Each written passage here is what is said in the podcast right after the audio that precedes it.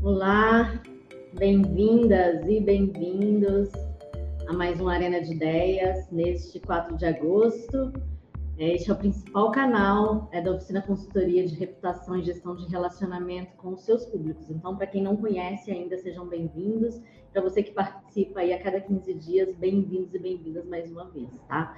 É, desde a sua criação no início de 2020, esse nosso webinar já recebeu dezenas de especialistas do mundo corporativo para conversar sobre os mais diversos cenários do Brasil e no mundo.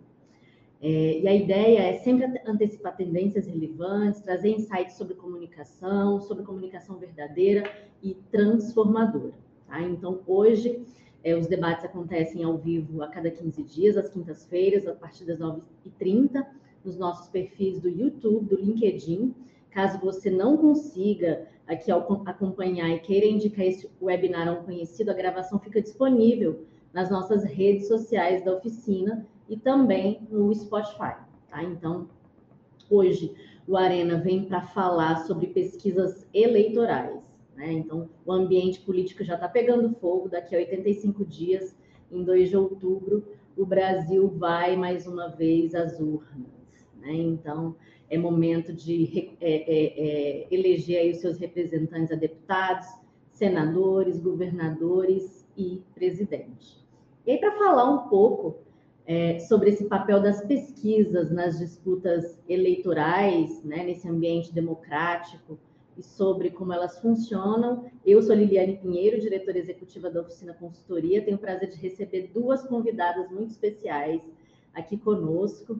A Sila, que já esteve conosco em outros debates. Sila é jornalista com especialização em gerenciamento de campanhas eleitorais pela George Washington ela é vice-presidente do IDEA, Instituto de Pesquisa, e presidente do Pinion Impacto, empresa de tecnologia e inteligência de dados com impacto social. Obrigada pela presença, Sila. Bem-vinda mais uma vez aqui conosco.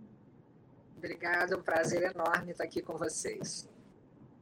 Que bom. E conosco também a Catarina Correia. A Catarina é bacharel em Ciência Política pela Universidade de Brasília e Economia pela PUC São Paulo. É especialista em gênero pela Fiocruz e mestranda em Engenharia de Produção na Universidade de São Paulo. Trabalhou na Patri, monitorando e avaliando políticas públicas de educação, saúde e tecnologia, e com clientes é, é, com foco em equipes no exterior. Tem experiência como consultora autônoma em agências governamentais, como analista no Poder Legislativo. Hoje ela é gerente de Public Affairs na Bayer, muito bem-vinda, Catarina. Satisfação recebê-la aqui. Obrigada, prazer é meu. Uhum. Então, gente, eu acho que o debate hoje vai ser muito importante. É, a gente está num contexto muito relevante para trazer essa discussão, né? Pelo menos aqui em Brasília tem circulado e o ambiente está pegando fogo, o ambiente das discussões políticas e, e das discussões eleitorais.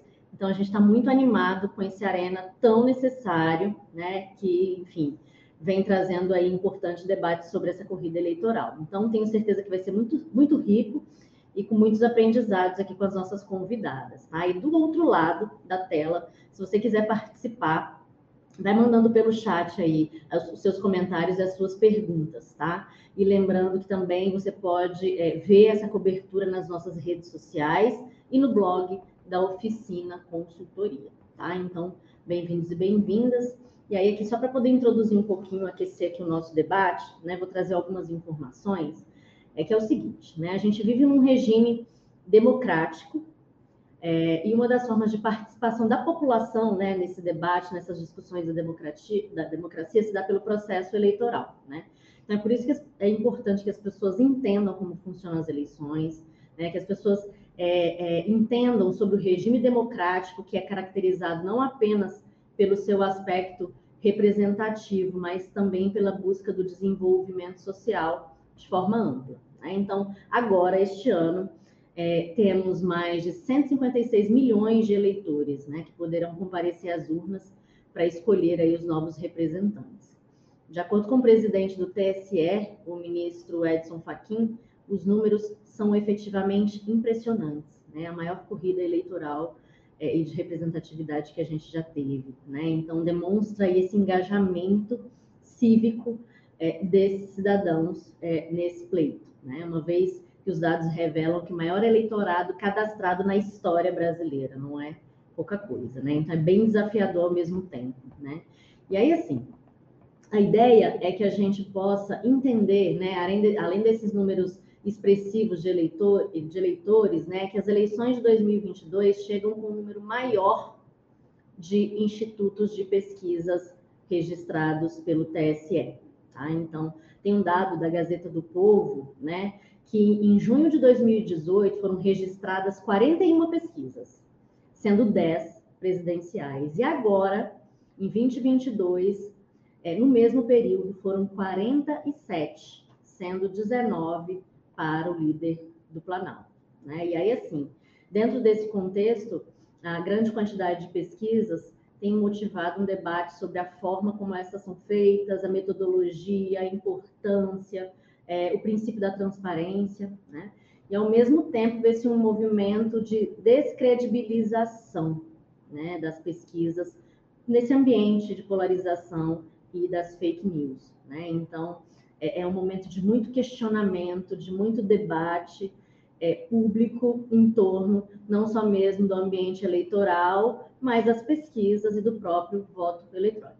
Né? Então, queria abrir aqui com as nossas convidadas esse bate-papo, né? É, que a gente possa falar um pouquinho, né, Sila e Catarina, sobre o significado das pesquisas nesse processo democrático das eleições, né? Qual é a relevância e qual é o impacto né, que é, esse ambiente de discussão tem com as pesquisas eleitorais. Aí eu queria começar com você, Sila, é, trazendo esse olhar sobre é, do que, que a gente está falando nesse momento, né, em termos de pesquisas. É super importante isso que você citou. Veja, até a eleição, a última eleição presidencial, 2018, a gente conhecia o IBOP e a Datafolha.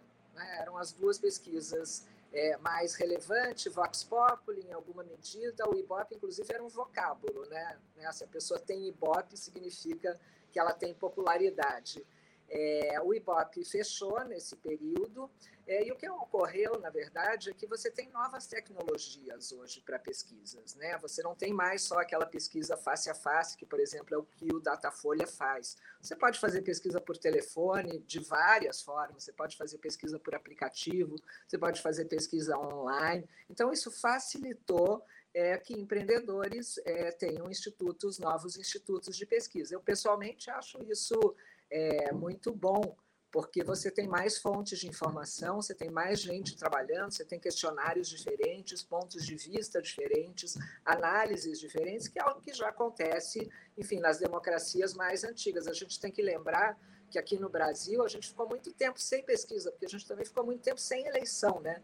É, quando as pesquisas começam, lá nos anos 1930, a gente tem a ditadura do Vargas, né? Quer dizer, a gente vive aí é, um momento, né, ali nos anos 40, obviamente, né, você vive um momento é, de censura e depois a gente tem a longa é, ditadura militar aqui no Brasil. A gente volta para a redemocratização para é, eleições presidenciais só em 1989. Então a gente perdeu um pouco essa tradição é, de pesquisas com relação a outros países. Eu, enfim, trabalho com isso, eu trabalho com todo tipo de pesquisa, o nosso instituto faz todo tipo, então eu tenho muito conforto é, em, em, falar de, de diferentes é, metodologias, cada uma delas, é importantíssimo dizer isso, cada uma delas tem vantagens e desvantagens, não é? A gente perde ou ganha a depender da metodologia que você usa, nenhuma delas é perfeita. É o que, que é importante, né? Isso, essa palavra que você falou, a transparência, né? É você deixar clara qual é a metodologia que você está usando, e eu diria que para o, o leitor, para o consumidor de pesquisa, o importante é você ler ali, que às vezes vem pequenininho, vem no meio da matéria, vem embaixo do, é, dos quadros ali de pesquisa, qual foi a metodologia, qual foi o público ouvido, né? se usa cota, se usa probabilidade, enfim, eu sei que tudo isso é um, é, é, são questões um pouco técnicas, mas eu acho que a gente vai se ambientando. É isso, né, Sila? É, dentro desse papel cívico também cabe a gente entender né, essas metodologias e saber interpretar esses dados que são trazidos. Claro que é um nível de complexidade, é, a metodologia científica não é acessível a todos os cidadãos, mas de fato é um elemento fundamental a gente dar transparência à população nesse momento sobre esses aspectos né, da metodologia. E eu queria entender, Karina, é, sobre a perspectiva da ciência política, né? Você como cientista política de formação e hoje atuando aí nesse ambiente de relacionamento com o poder público, é, no setor privado. É, o que, que, representa esse ambiente pré-eleitoral e, e, essas discussões impulsionadas né, pelas pesquisas eleitorais? É, acho que essa é, uma, essa é uma pergunta bem desafiadora, porque pega em pontos, em parte teóricos, em parte muito práticos, né? Mas de forma geral, assim, eu acho que eu, eu, eu vou muito na direção do que a Sila trouxe, né? Eu acho que é, é, é preciso, nessa, nessa postura, nesse lugar de ler as pesquisas, entender do que, que a gente está falando, de que tipo de pergunta, de que tipo de survey, de que tipo, né, aonde que ele foi aplicado, com que grupo, com que estratificação estatística. E tudo isso porque, aí quando a gente vai um pouco mais para a teoria, assim, acho que isso é muito importante do ponto de vista cívico mesmo que a gente entenda, é que os dados de qualquer pesquisa, eles não são, primeiro, eles não são preditivos, né? Eu acho que nenhuma pesquisa se propõe para dizer como é que está o futuro, o que, que vai acontecer, eles são um retrato do momento presente, então o que está acontecendo naquele momento, por isso são feitas muitas, inclusive, por isso são feitas pesquisas é, logo depois de alguns eventos, a gente vê muito isso. Ah, primeira pesquisa depois de confirmada a candidatura, ou primeira pesquisa depois de lançado o pacote X. Então, é, isso eu acho que é justamente reforça né, o quanto que as pesquisas vêm para retratar um momento.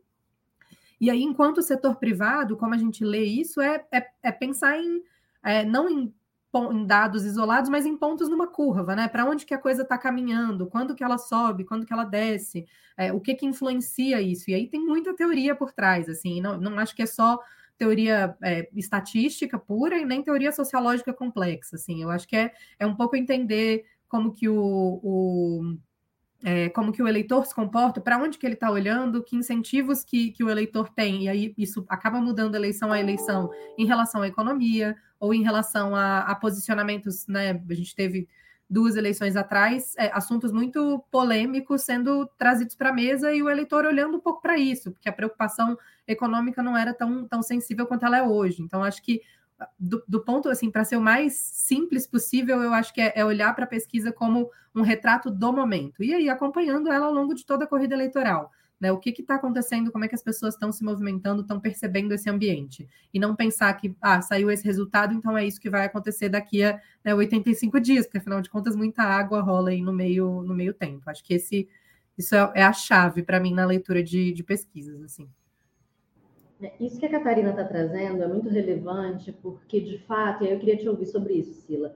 É, nas eleições de 2018, teve muito debate, muito questionamento sobre as pesquisas terem errado o resultado das eleições. Né? A gente sabe ali que dentro da corrida, né, entendendo essa fotografia, a, a, pesquisa como uma fotografia do dia de hoje, né, isso que a Catarina é, é, traz, que é super relevante, mas como é que os institutos de pesquisa lidam né, diante né, com, com essa suspeição que se houve no ano de 2018? Houve alguma mudança para esse novo momento, para esse novo pleito, com base no que aconteceu em 2018, ou segue o mesmo processo, a mesma metodologia, né, diante desses questionamentos todos que foram feitos à época é, sobre o fato de as, os institutos de pesquisa terem errado o resultado das eleições?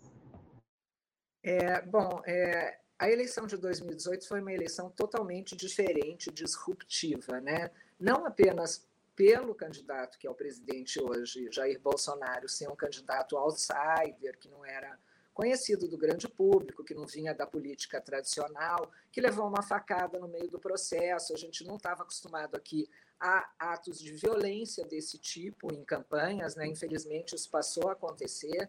É, e do outro lado, que eu acho que até é, talvez mais significativo é, para o posicionamento dos institutos na última eleição foi a prisão é, do ex-presidente Lula, que é uma figura é, que, de alguma forma, está no ticket eleitoral desde a redemocratização, né, porque o país sempre decide se ele quer o PT ou não quer o PT. é, é, na, nas eleições, né? em todas elas a decisão foi essa. É, o presidente Lula, mesmo não estando no ticket em 2014, em 2010, é, ele, é, ele é uma figura muito emblemática, né? ele e o PT são é, quase que a mesma coisa, é, e, e, ele foi preso no meio do processo, não é? E aí ele foi substituído por um candidato que não era conhecido, que era um prefeito de São Paulo, enfim, o Haddad não era plenamente conhecido. Então, o Haddad saiu lá de baixo, em muitos momentos da pesquisa, ficou se é, é testando o nome do Lula e do Haddad, porque não se sabia quem é que seria o candidato do PT. Então, isso fez com que, se você olhar para algumas pesquisas, é, tem, tem, um, enfim, tem um gap ali. Mas depois que, o, que, o, que a eleição, que os candidatos ficaram claros, não teve erro, não. Não teve erro. Se você olhar as pesquisas, elas, né, as pesquisas mais conhecidas, elas, elas acabaram, é, é, é enfim, se é, se né, a opinião pública se adequou ao processo, né? não é que a pesquisa se adequa ao processo, é a opinião pública que se adequou é, ao processo. Agora, neste ano, o que a gente tem é um trabalho de descredibilização das pesquisas eleitorais, que é uma outra coisa. Né? A gente está vivenciando hoje é, né, as redes sociais cada vez mais, com mais força, mais importantes, as fake news, os grupos organizados. E aí, quem está atrás, isso é clássico, né, gente, de qualquer campanha. Desde que eu participo de campanha desde a redemocratização, é um clássico você descredibilizar informação que não te interessa, né?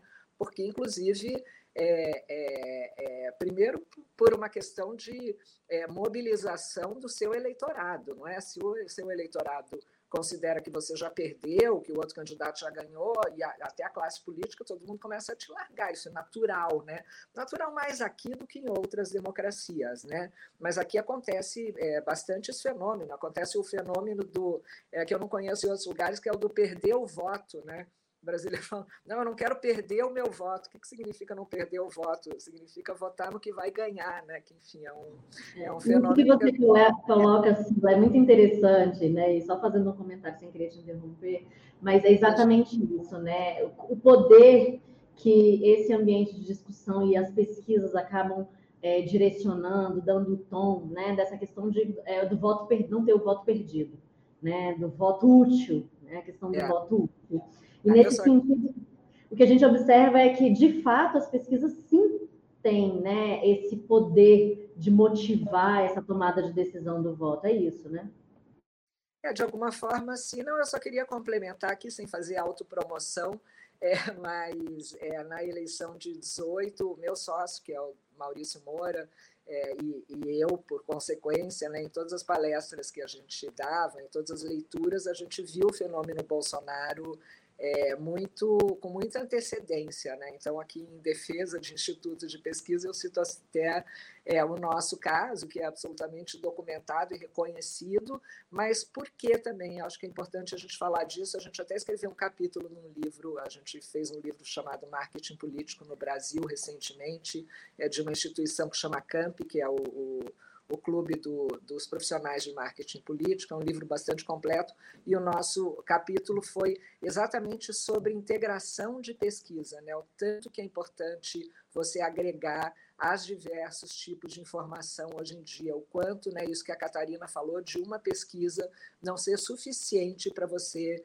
é, entender todo o quadro, de você olhar a série histórica, de você olhar monitoramento, de você olhar diferentes tipos de pesquisa, né? E aí, quando a gente é, é, é falou, é, né, a gente até nas palestras a gente falava, você está preparado para o governo Bolsonaro? E as pessoas falavam, de que você está falando? Quem é o Bolsonaro? Imagina, né? É, é, muito disso, né? Da gente cruzar muito tipo de, de informação, e aí, concordando de novo com a Catarina, isso não é predição, mas isso é, é conhecimento, é experiência e, e, ficar muito atento ao que está acontecendo em outros países também, porque os fenômenos é, eleitorais também eles se reproduzem né, nas épocas históricas que a gente vive. Bacana. Catarina, sobre essa questão da credibilidade né, das pesquisas, agora esse fenômeno né, dos agregadores de pesquisa, né, a gente não olha mais uma pesquisa, a gente sempre olha um painel de evolução e de cruzamento de informações, considerando que dado Né? Análise de dado, análise de comportamento é fundamental para qualquer tomada de decisão, independentemente do pleito eleitoral. As empresas, é, as marcas, enfim, tudo é pautado no dado, né? Apesar de viver esse momento de desconfiança, né, em relação a esses dados. Como é para você, né, sobre a perspectiva é, é, da sua atuação, né? Qual é o papel dessas pesquisas, né? O que, que diferencia na tomada de decisão aí de vocês na Bayer ou na, na, no setor privado é, esse esse processo, né? Esse instrumento? É, eu acho que esse, esses pontos que, que a Sila trouxe, eles são cruciais, porque, assim, parte desse, desse debate sobre a falta de credibilidade está muito apoiado nesse, nesse erro de 2018, que, que de fato não aconteceu, assim, né? Quando a gente olha para as pesquisas, é, de novo, como linhas no, numa curva, é, a, a, a, né, na medida em que elas vão se aproximando do processo eleitoral, que a gente já tem uma estabilidade do candidato do PT, que a gente já tem uma uma percepção mais consolidada em relação ao que foi e como foi a facada, eu acho que as pesquisas já traziam é, muito claramente o que, que, a gente tinha de cenário de fato para o resultado eleitoral. De novo, não como elemento preditivo, mas como estamos nos aproximando e isso está se confirmando, está se consolidando. É, o que eu acho que para, e aí falando de forma muito ampla, como setor privado, tá? O que eu acho que para o setor privado é fundamental não é pensar no erro, é, porque eu acho que é isso, não tem erro quando a gente pensa que a pesquisa não é preditiva mas é pensar nos vieses estatísticos. Então, aí é fundamental né, ir abrindo as, as, as metodologias e dentro dos agregadores, o que hoje, vez por outra, ainda são caixas pretas. E aí eu faço, faço coro a, ao que a Sila trouxe de necessidade de transparência, né? De que a, o que, que a gente está olhando dentro de cada agregador, o que, que ele está considerando, como é que ele está.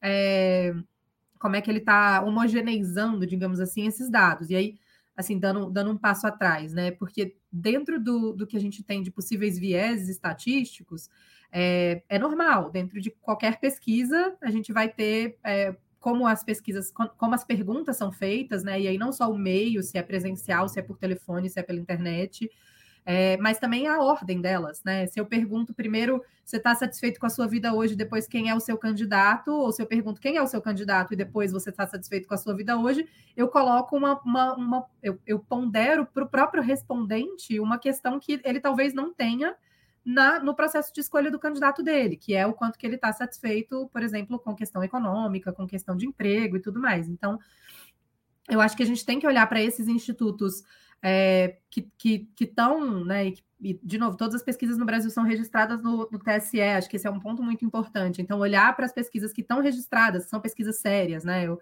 eu vi um tempo atrás circulou uma, uma pesquisa, pesquisa, né, entre muitas aspas, no, no que era um vídeo no TikTok é, com, com uma pesquisa da toalha no Rio de Janeiro. Então, você vai num grande mercado e vê qual toalha está vendendo mais, é com cara do atual presidente ou com cara do, do, do Lula. E aí, é, puxa, super interessante. Também, né? É, como comédia, assim, né? Na prática, quando a gente vai para uma pesquisa, o processo para uma pesquisa eleitoral registrada no TSE, assim, o processo é muito mais complexo. Eu acho que é, é fundamental, enquanto cidadãos e enquanto setor privado, entender o que, que tem por trás dessa metodologia, qual que é o fluxo do questionário, né? É, como que as entrevistas são feitas, quantas, quantas, é, quantas outras pesquisas esse, esse instituto já fez também, a gente vê é, institutos menores surgindo com, com que, que, não, não que eles não tenham credibilidade, mas acho que é importante olhar né, para essa linha histórica, para o que já foi feito. Acho que isso é sempre um, um contexto de para agregar é, confiança para, inclusive para quem está ouvindo, né, para a população do que, que a gente está falando.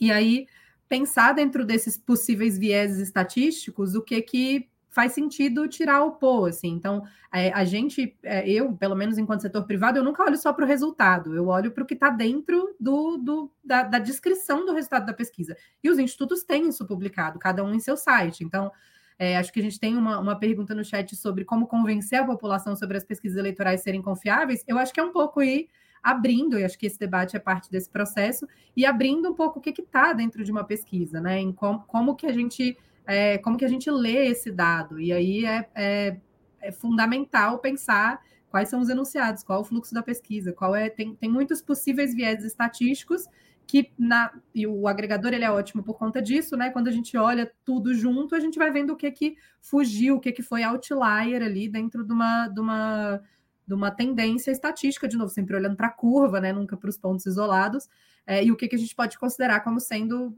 melhor ou pior tradutor da realidade naquele momento. Eu acho que para o setor privado é sempre, essa, sempre esse desafio, né, de interpretar o pontual, é, que existe às vezes né, um, um, senso de urgência em, putz, saiu esse novo dado, e como é que eu penso, como é que eu leio, e olhar para a figura como um todo, que é o fundamental, é o processo adequado, digamos assim.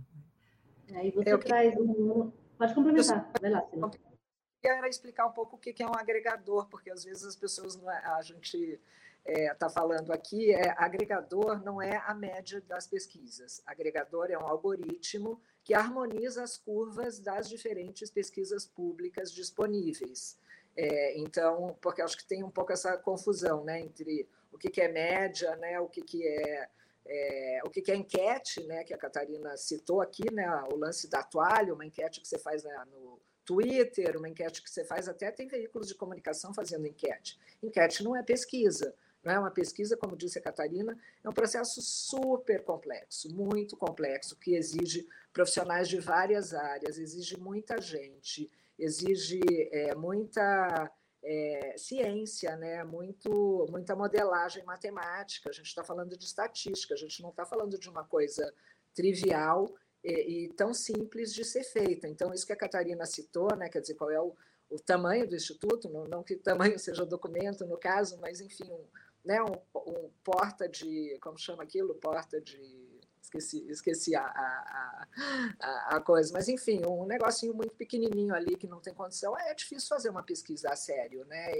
É, exige muito recurso, né? Exige muita preparação, existe muita, é, muito conhecimento, né? Então, quando pergunta como convencer as pessoas de que as pesquisas são sérias, é, acho que não, né, não, não cabe aos institutos fazerem esse é, trabalho, né? Mas, é, acho que esse tipo de conversa é super importante, então aí sim nos cabe.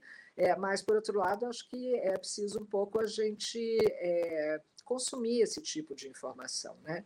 Consumir esse tipo de informação, quanto mais a gente consumir, mais a gente vai se familiarizar com ela e entender tudo isso que a Catarina falou, olhar. Né, o questionário, por exemplo, fica disponível quando você faz um registro no TSE.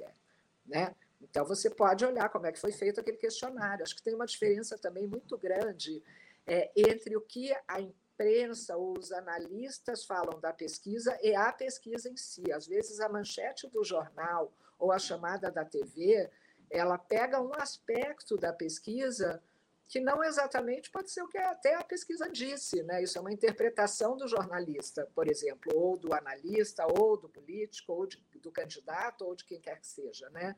Então, olhar também essa, é, todas essas nuances. Ou seja, as lentes e os vieses aí que estão por trás dessa análise, né? Porque apesar dos dados e da metodologia científica ser muito bem definida, né? Tem essa questão também de entender né, qual é o papel do humano na leitura desses dados. Né? E aí, quando vocês trazem essa questão da imprensa, do viés, da lente, é, obviamente a população fica perdida.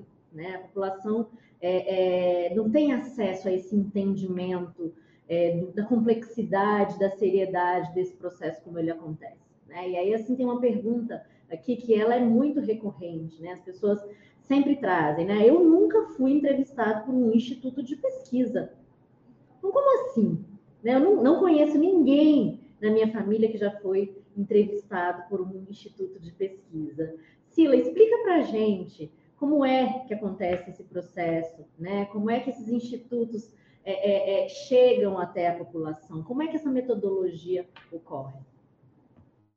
Bom, como a gente falou aqui, existem vários tipos de metodologias, não é? A gente tem aí o face a face, você tem é, pesquisas por telefone que também podem ser diferentes, pode ser uma máquina, né? Que é aquela que você digita um, dois, três, quatro, cinco, é, pode ser uma pessoa, né, que está fazendo isso, tem pesquisa online, tem vários tipos de metodologia, assim como tem é, vários tipos de é, decisões metodológicas a respeito do campo é, e, e, enfim, da população-alvo que vai ser é, entrevistada. Quando a pessoa fala eu nunca fui entrevistada, é, Ah, existem várias, vários exemplos aí que a gente usa. O mais tradicional, eu acho, mais conhecido é do hemograma, né? Que você fala, gente, a gente não tira todo o sangue do ser humano para saber se ele está com uma patologia, né? Você tira só uma amostra. Eu gosto muito da comparação com um bolo, né? Você não come um bolo inteiro para saber se o bolo estava bom. Você come uma fatia do bolo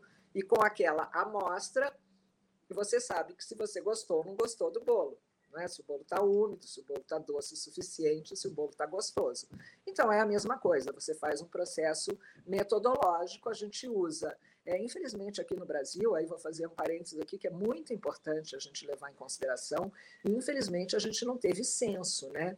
É, a gente tem o censo, né, que entrevista daí não é uma pesquisa, é uma entrevista daí é de todo mundo, né, entrevista à população como um todo, e aí o IBGE disponibiliza esses dados e esses dados são usados para nós, institutos de pesquisa, entendermos quem é a nossa população, quantas pessoas vivem em cada uma das regiões do Brasil, de que classe social elas são, de que gênero elas são, e assim por diante.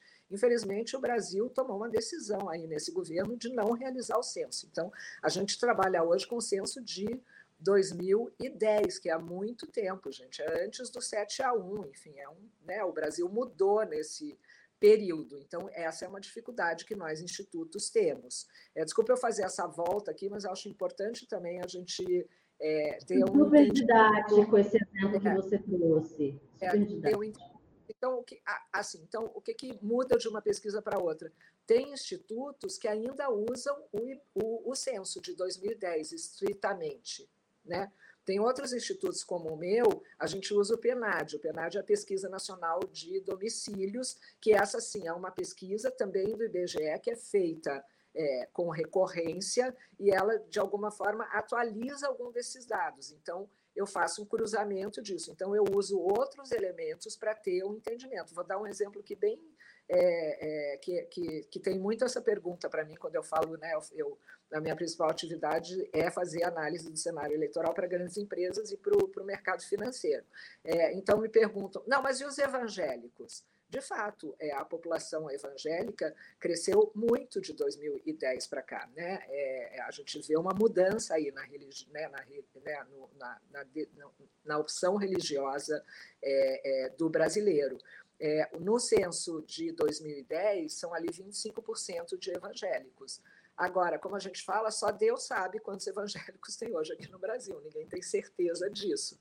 É, nos dados que a gente tem, por ouvir pessoas que são muito especialistas em evangélicos, por ter outras fontes, eu uso 30%, 31%, porque eu pondero, né? depois a gente pode falar sobre o que é ponderar, mas enfim, eu pondero mais esse elemento, porque o que eu quero? Eu quero ter um nível de acerto. Veja, nenhum instituto quer errar a não ser os institutos que estão de má fé. Né? Se o instituto está a serviço de uma causa ou de um candidato, aí ele traz números esquisitos. A maioria dos institutos não quer errar, né? porque a gente vive disso. Então, é, não, não, faz sentido a gente querer errar.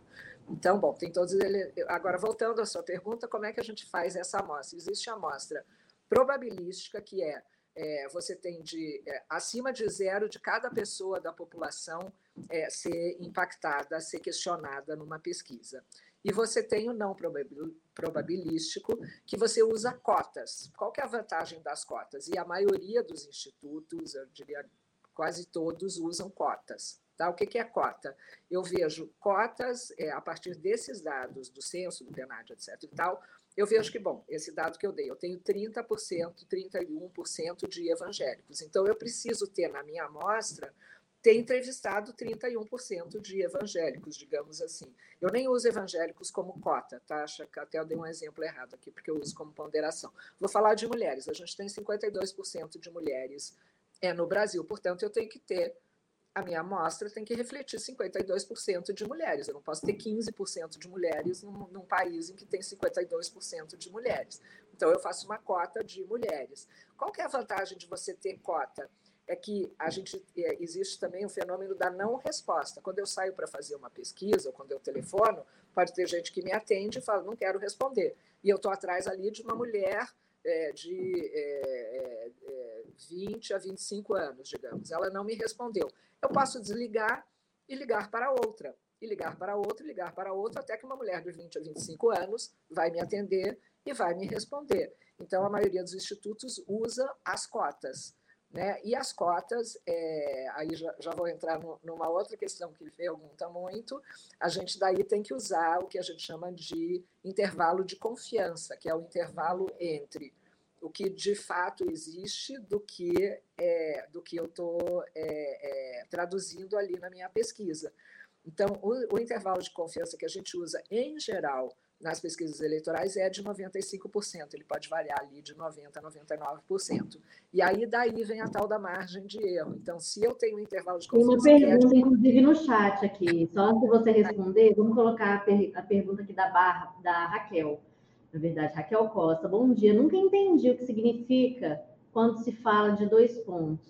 Diferença de dois pontos para cima, para baixo. O que, que significa? O que, que significa? É isso, exatamente. Diferença entre o intervalo de confiança e o que eu tenho na minha mão. Então, eu aplico uma margem de erro que diz o seguinte: esse resultado pode estar 2,5 para cima ou 2,5 para baixo, que é exatamente essa margem de erro de 5%, que é muito importante a gente observar, gente, porque aí voltando ao que a Catarina falou, as pessoas levam a pesquisa a ferro e a fogo, né?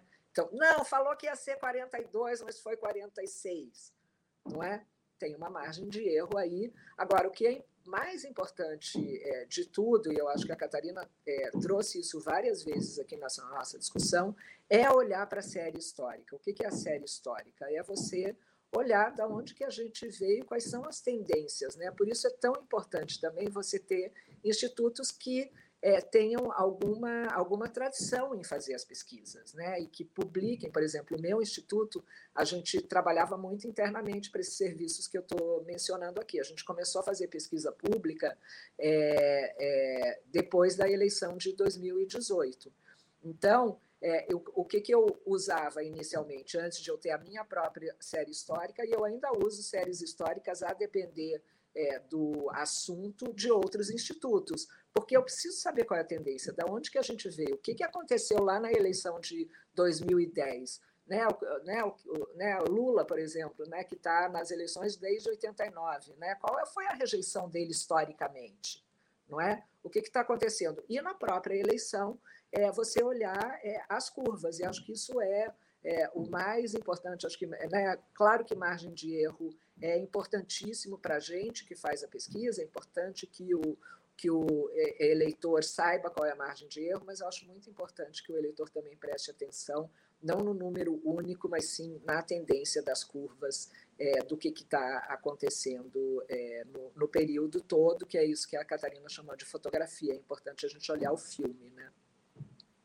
É, eu, eu acho, só, só complementando um pouco esse, esse ponto da, da Sila, assim, em relação a é, até o que é né, essa modelagem estatística, assim, eu acho que é, é basicamente, e esse ponto do, do censo, assim, fundamental, acho que faço muito coro, porque é, a gente né, tem um desafio sempre de, de, lidar com apagão de dados, isso em vários, em vários setores, é, e isso prejudica bastante uma série de, de, políticas públicas e uma série de discussões, inclusive do, do setor privado, mas eu acho que o, o sendo, tentando ser o mais... É, é, o mais simples possível, assim, eu acho que quando a gente fala, e, pegando esse número, né, o mais comum, quando a gente fala de 95% de nível de confiança e, e 2 pontos ou 2,5 pontos percentuais de margem de erro, a gente está falando que eu, eu peguei uma amostra de 2 mil é, eleitores brasileiros, e se eu repetir essa pesquisa 100 vezes, com 2 mil eleitores brasileiros, 100 vezes, né, 100 pesquisas diferentes,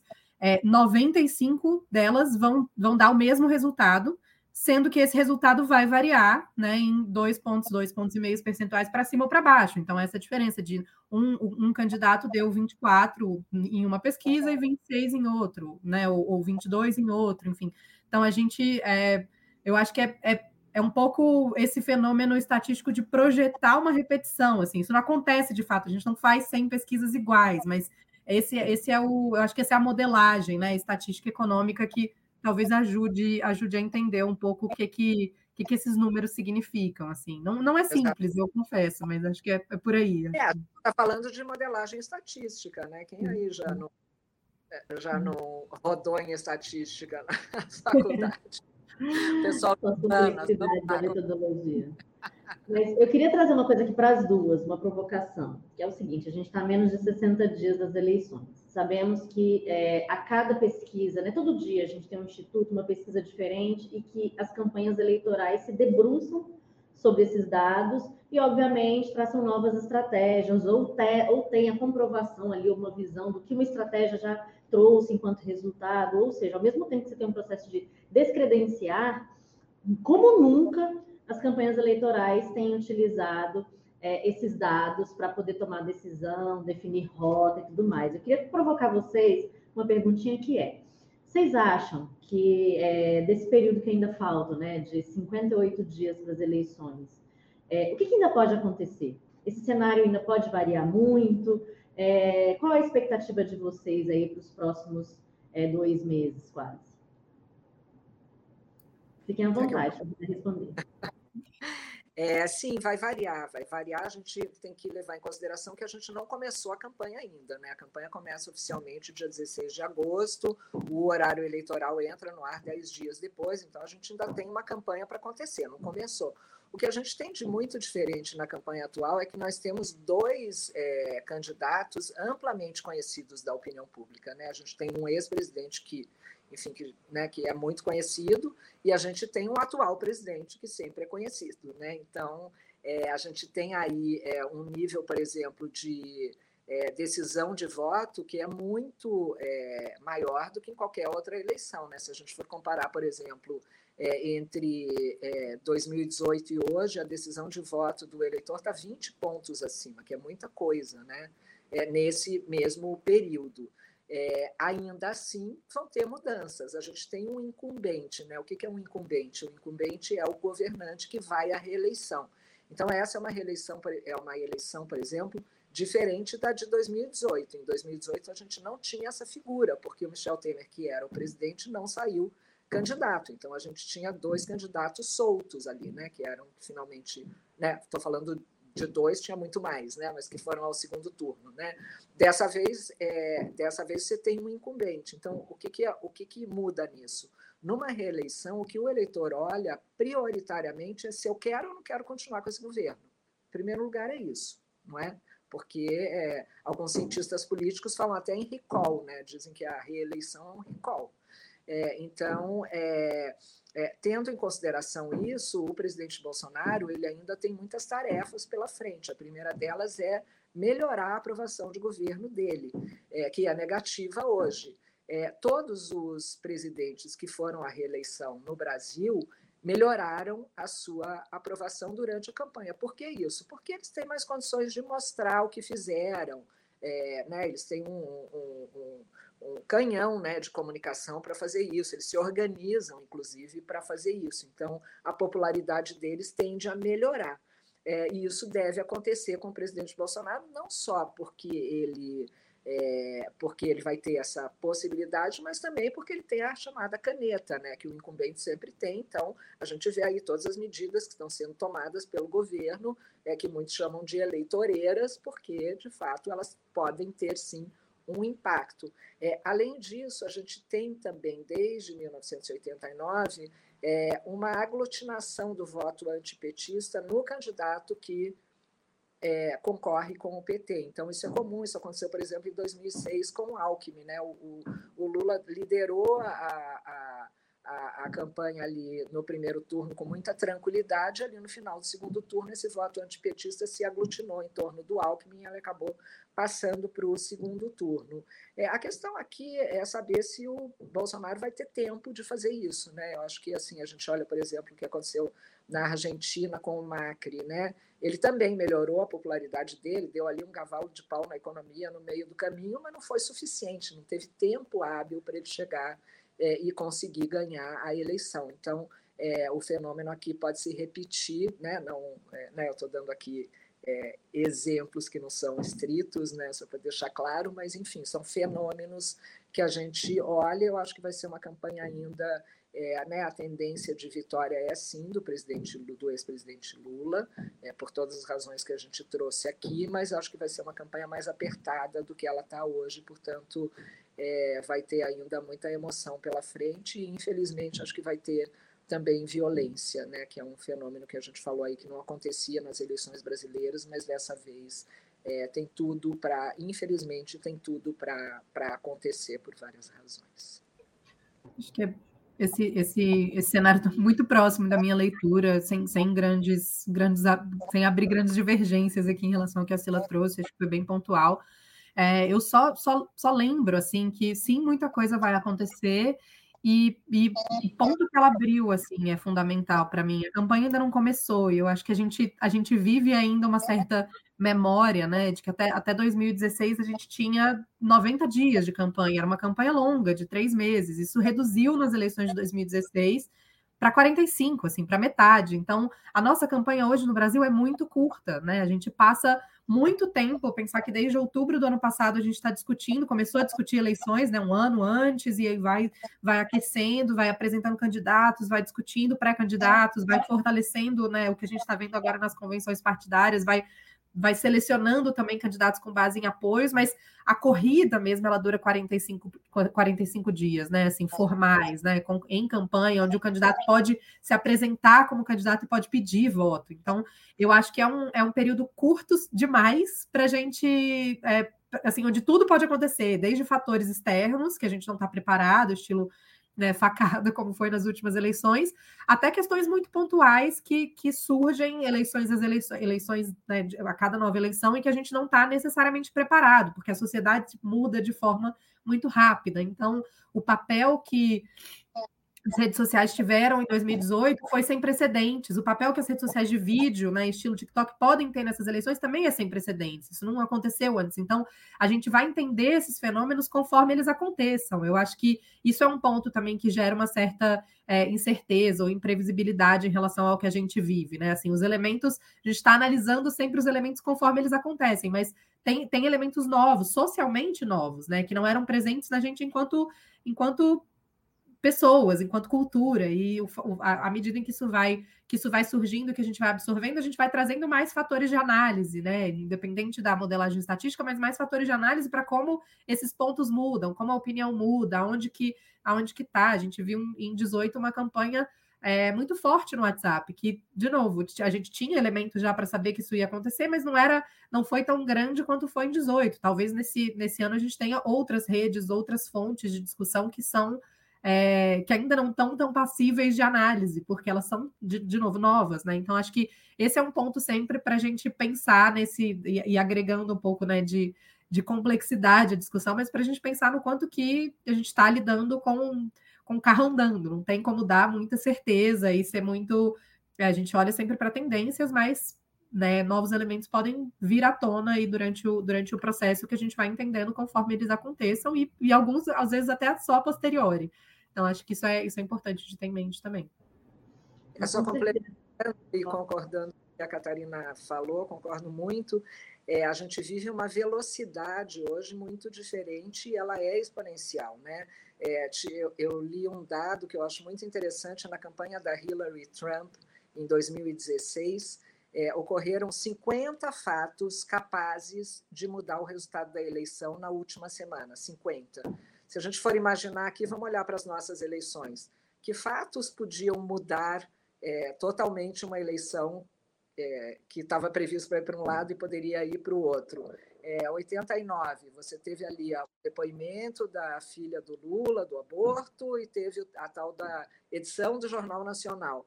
Né? Dois fatos, né? são poucos os fatos, né? eram, eram anteriormente muito menos fatos, e hoje é uma velocidade muito muito grande e algumas, algumas dessas questões, que eu acho que a Catarina pontuou muito bem durante o nosso debate, também imprevisíveis. Por exemplo, quando a gente olha para o Brexit, né, que é um fenômeno ali muito de ah, as pesquisas erram tudo, as pesquisas não conseguem saber o que acontece. É, ali teve o, o, imponderável da participação das pessoas no processo eleitoral, né? Quer dizer, gente que não votava foi votar. Então, é, não se levou em consideração isso. Quando você pergunta não sei, não vou, branco e nulo, você leva isso em consideração. Se aquele que era o branco e nulo resolveu ir votar para um dos lados, muda completamente o resultado daquela eleição. Aqui no Brasil, a gente tem inclusive que olhar muito para o fenômeno do não voto, né? porque em que pese que o voto aqui é obrigatório, ele hoje é muito facilitado para não ser obrigatório, né? porque especialmente nas classes mais altas, porque é muito fácil você não votar. Né? Você paga ali uma multa muito simples. Na eleição de 2020, por causa da pandemia, o TSE lançou um aplicativo que tornou isso mais fácil ainda. Né? Você está ali no seu celular, você fala, não votei, pronto. Né? Quando eu falo de classe mais alta, as pessoas falam, ah, não, mas é muito barato. É muito barato, mas assim, em primeiro lugar, para quem não tem dinheiro, qualquer dinheiro é um dinheiro. Em segundo lugar, é, a população é, com menos recursos, ela depende muito mais do Estado, né? Então, ela não estar em ordem com, com alguma coisa, como com, com, com o, a justiça eleitoral, pode ser uma perda muito grande para ela, né? porque ela pode não ter acesso a determinados serviços e tudo isso que a classe mais alta é, no Brasil não leva em consideração. Então, é importante olhar para todos esses elementos também para para olhar para reviravoltas e para fatos é, que podem é, mudar a eleição. Agora, o que a gente tem hoje, né, que é muito claro, é que a gente tem uma guerra de rejeições, né, e vai ser eleito o que for menos rejeitado. Né, e hoje, o não merece continuar do presidente Lula, que é um dado de rejeição muito importante para o incumbente, é maior do que a rejeição do ex-presidente Lula. Né? Então, esse é um dado que é, é, que, enfim, que é fundamental para a gente entender aí o que acontece.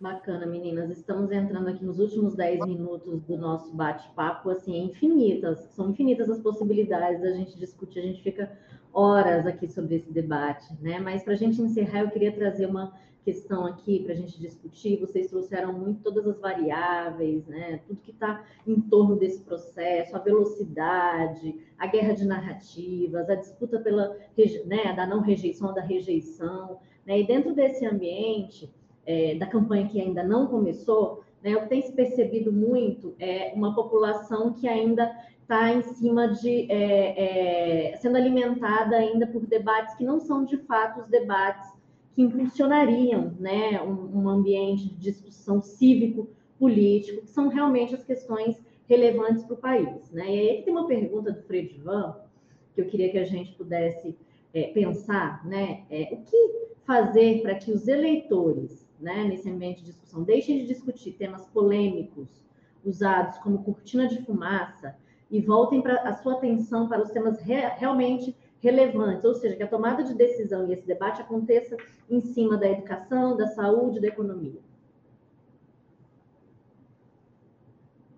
Fiquem à vontade. Olha, eu, eu acho eu acho que essa é uma preocupação muito dos candidatos, né? Assim, eu não sei se, se aí, obviamente, cada um com a sua narrativa sobre qual é o ponto importante, aonde que eu vou é, puxar e, e, e, ressaltar o que aconteceu na economia, ou o que aconteceu na educação, ou o que aconteceu na saúde. Eu acho que é é parte do jogo político e do jogo eleitoral que, que algumas agendas sejam é, sejam mais, né, ganhem mais atenção por parte das próprias campanhas. É, mas acho que isso, assim, pelo menos para mim, isso converge muito com o que a gente estava falando em relação à sociedade ser exponencialmente acelerada, né? Assim, a gente é, eu acho que tem setores que estão sim discutindo saúde, principalmente sobre o viés da pandemia, tem setores que estão sim discutindo economia, especialmente o efeito né, do, da, da inflação, do desemprego hoje para o voto de, de alguns, ou de uma parcela considerável dos eleitores. É, e, e, esses fatores, em, em, que pese eles não serem, eles não, eles não estarem talvez no, no dia a dia tão é, tão, tão né, comum assim da discussão eleitoral, eles são fatores de decisão do eleitor, né? Quando a gente olha para a agenda da população e os institutos de pesquisa também fazem essa essa, essa aferição, o que, que importa para a população de forma geral. É, economia, saúde e educação estão sempre ali em primeiro lugar, né? A gente já teve corrupção mais alto no, no índice, hoje ele, ela, ela perdeu um pouco de espaço justamente para a questão da inflação, que aliás, ficou muito tempo fora da, da dos, dos, principais pontos de interesse da, da população. A gente viu aí uns, uns, bons anos em que a preocupação econômica não estava centrada na própria inflação, assim, né, enquanto, pelo menos enquanto termo central. É, então, isso, o debate pode não estar nessas políticas, acho que é difícil que ele esteja, porque, de novo, 45 dias de eleição, 35 dias de debate, às vezes o tempo de televisão é muito curto. Esse ano a gente deve ver uma, é, um esvaziamento, né? Tudo, tudo indica que a gente vai ver um esvaziamento do espaço do debate eleitoral. né? Não só porque o, o, o atual presidente não tem uma predisposição de participar, mas porque o próprio ex-presidente Lula colocou também que ele participaria num modelo diferente, porque ele não quer gastar tanto tempo, né, do pouco tempo de campanha, indo a várias emissoras. Então, ou a gente tem um novo modelo, ou a gente vai ter bem menos debates do que a gente já teve é, no passado, e aí passado mesmo, pensando naqueles 90 dias de, de campanha especialmente. Então, é, acho que é, é, difícil que com pouco tempo, com pouco tempo de TV, com pouco tempo de debate, que se entre muito, mesmo nos debates, né, em profundidade nessas políticas. Mas esses são fatores de decisão do, do eleitor. Assim, eu acho que isso a gente não pode desconsiderar. É, em, de forma diferente nas suas várias, várias classes sociais, de forma diferente, de acordo com também né, os grupos aos quais pertencem o, o, eleitor, e aí acho que isso só faz coro a, a porque as pesquisas têm é, uma metodologia muito forte. Né? Se mulheres decidem com base em questões específicas, elas precisam estar representadas na pesquisa. Se a classe C e D decide com base em questões, em percepções diferentes da, da economia, elas precisam estar representadas na pesquisa. Então, acho que a gente acabou, pelo menos, dando um ciclo aqui, né? Dando uma volta ao que a gente falava no começo, mas eu acho que que não dá para desconsiderar esses elementos do, do, debate eleitoral, não, assim, mesmo com, com, ele não sendo tão profundo, talvez, quanto, quanto a gente gostaria em determinados espaços. Olha, eu não posso concordar mais com a Catarina, acho que é exatamente isso.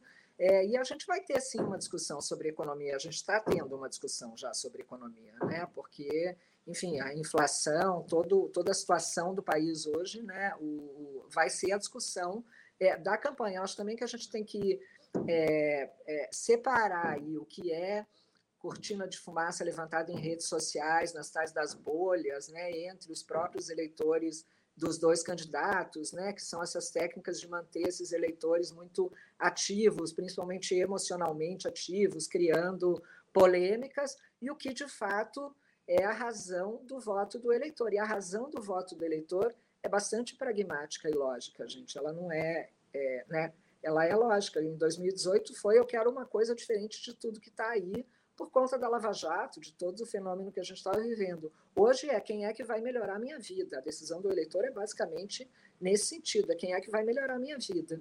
Então, acho que no final do final, é, alguma discussão lá, e com relação a debates, concordo 100% com a Catarina. Lembrando que o Brasil é das grandes democracias, a única que não faz pool de emissoras, em 89 fez, né?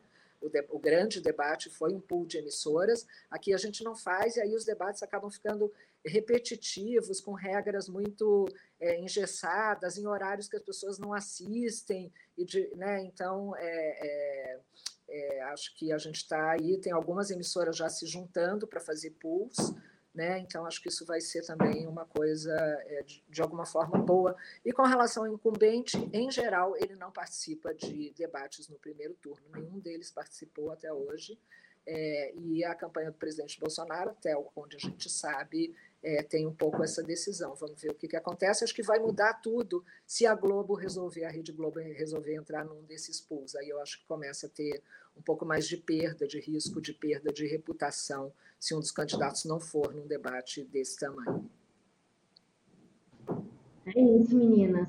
É, esse cenário, para a gente que é de comunicação, é bem complexo. Acho que ajudou esse debate e o ponto de vista de vocês duas, é, e obviamente não só o ponto de vista e a lente, mas é, todas essas pesquisas que vocês têm feito, esses estudos, essas análises, nos ajudaram um pouquinho aqui, esse público, a entender sobre esse cenário das pesquisas eleitorais.